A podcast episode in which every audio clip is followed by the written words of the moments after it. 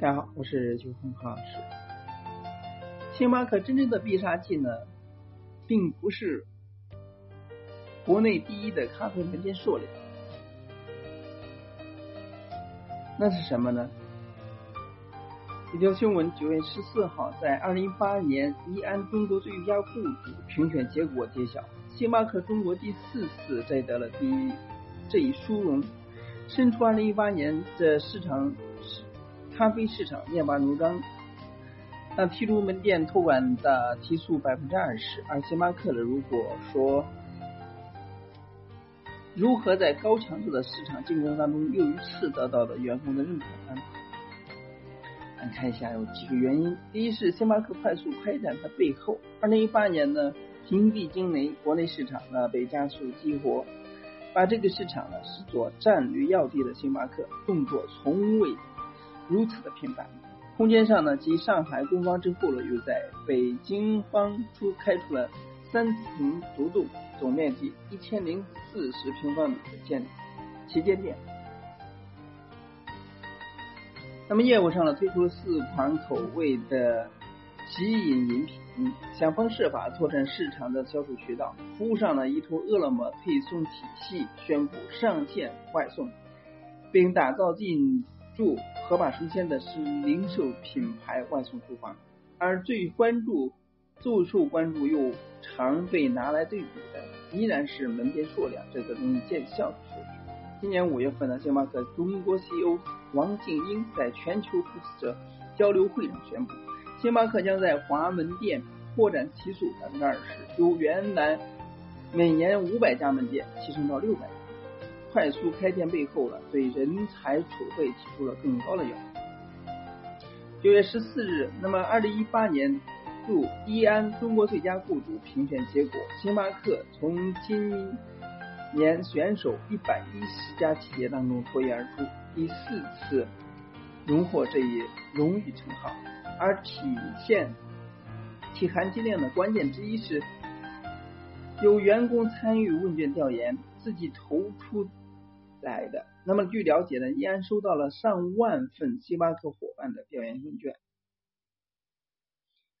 外界看来呢，这似乎已不能算是新闻了。在二零一三年、二零一五年、二零一七年，星巴克都曾经斩获这个奖项。身处二零一八年这个市场剑拔弩张的年份，那么再次得到全球领先人力资源管理咨询机构的认可，并。不容易。除了企业具足具规模，受到有雇员的认可之外呢，还需要体现创能创新能力的建设和组织能力提升。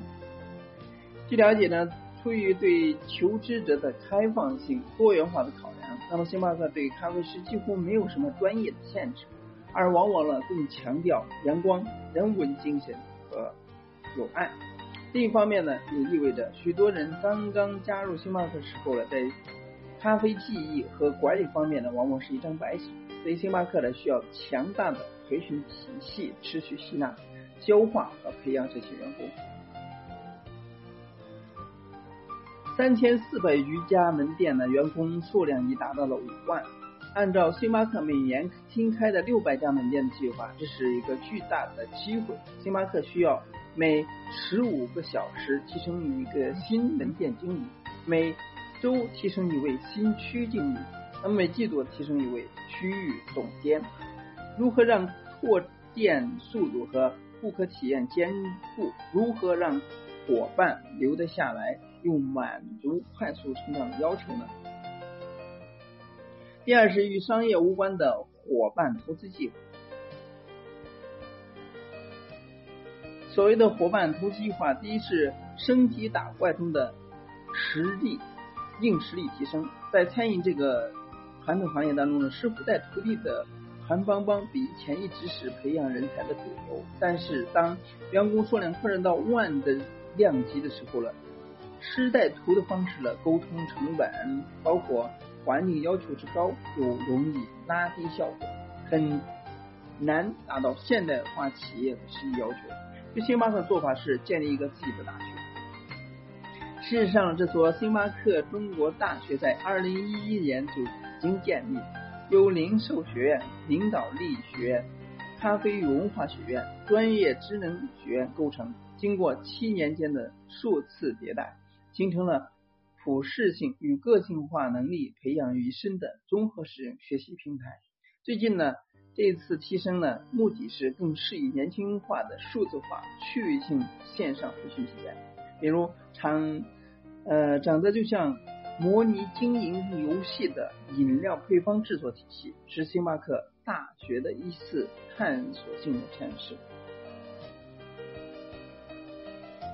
那这个应用当中呢，门店伙伴呢可以模拟一杯星巴克饮品制作全过程，熟悉饮品配方和制作，通过可视化的界面加深记忆。而更深层的计划是，星巴克伙伴培训课程并非一次性开放。而是分难易程度、分部门和岗位的，一比如入职三个月内，那么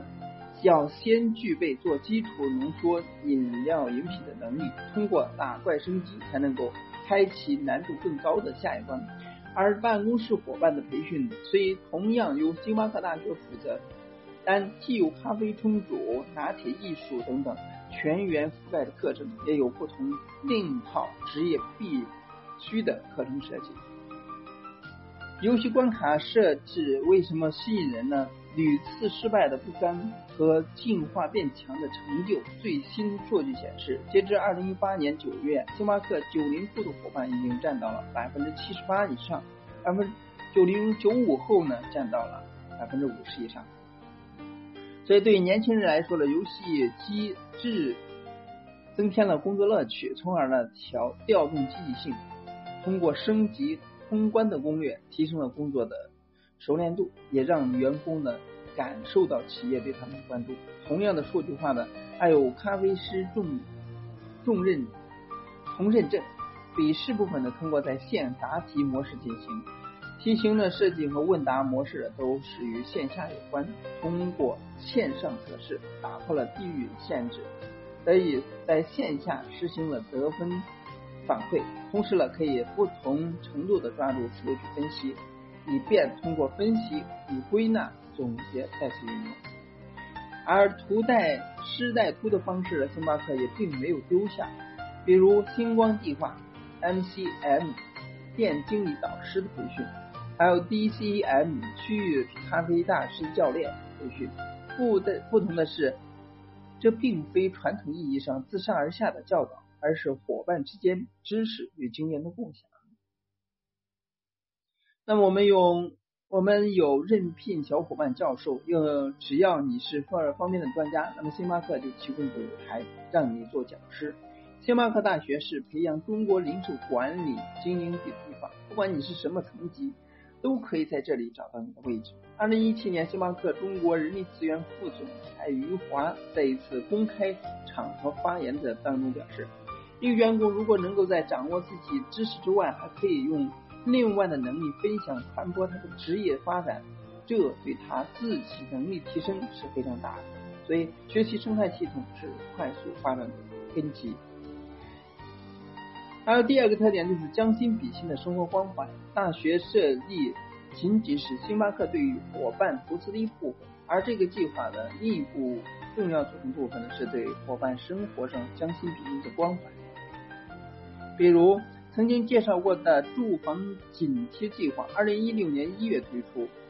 面对中国自营市场所有的原种职工、星级咖啡师和值班主管，据了解，这份福利大约能够覆盖伙伴所在城市平均房租支出的百分之五十。在星巴克方面的最新数据显示，截至二零一八年九月，已经有一万两千名伙伴享受这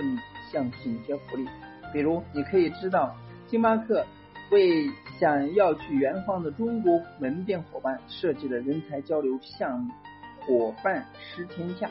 与之对应的还有为想回家发展国际设计的“伙伴回家节”。伴随着星巴克拓展新城市的步伐，已经有数百名伙伴申请回到自己家乡继续发展。此外呢，星巴克还专门为长期服务的伙伴设计了心享假期计划。二零一六年一月起，所有连续服务超过十年的星巴克中国自营市场伙伴可以申请享受长达十二个月的无薪假期。假如同一个间隔年的概念，那么帮助伙伴实现在工作以外的追求，也有时间放暑假。虽然心享假期期间没有薪水，但是星巴克为将为伙伴保留社会保险和公司其他福利。假期结束以后，伙伴可以回到原来的岗位和其他同级岗位。更有特色的是，要属伙伴及家属交流会，灵感就源于中国传统的家长会。自二零一二年起，每年在中国召开，在这个会议上呢，对于员工的关心及。对员工家人的感谢是最重要的事情。通过星巴克高层与员工、员工家属面对面的对话，加强伙伴之间的接连接，营造有归属感的家文家文化的体验。第三个特点是柔性力量的凸显。这份荣誉呢，属于星巴克中国的五万名伙伴，源于每一位伙伴的爱、热情、关注。归属于他们每一天用心付出和每一次与顾客之间的情感交流。在此呢，我要衷由衷的感谢每一位伙伴。那么，星巴克中国 CEO 王静英表示，深耕中国市场近二十年，星巴克始终践行着在中国为中国的承诺。那么，星巴克中国在是一个大家庭，我们一定会继续努力，共同创造并一起分享更大的成功。对星巴克对伙伴的关心和对中国传统文化的致敬与融合，是其获得员工认可的关键。值得注意的是，二在二零一八年最佳雇主当中呢，女性 CEO 的比例为百分之三三，远高于中国市场平均比的百分之七。而在星巴克，女性员工比达到百分之六十二。随《智能机器时代》的一书中提及，具备女性大脑的领导者。更有可能发挥优势领域，减减低自我，减轻我持，连续他人，管理自信，开放倾听。今天看来呢，对于星巴克中国女性管理者，恰恰是营造家文化背后推出的一个关键点。他们往往呢，能够更好的从管理中自我抽离，平衡的更多声音，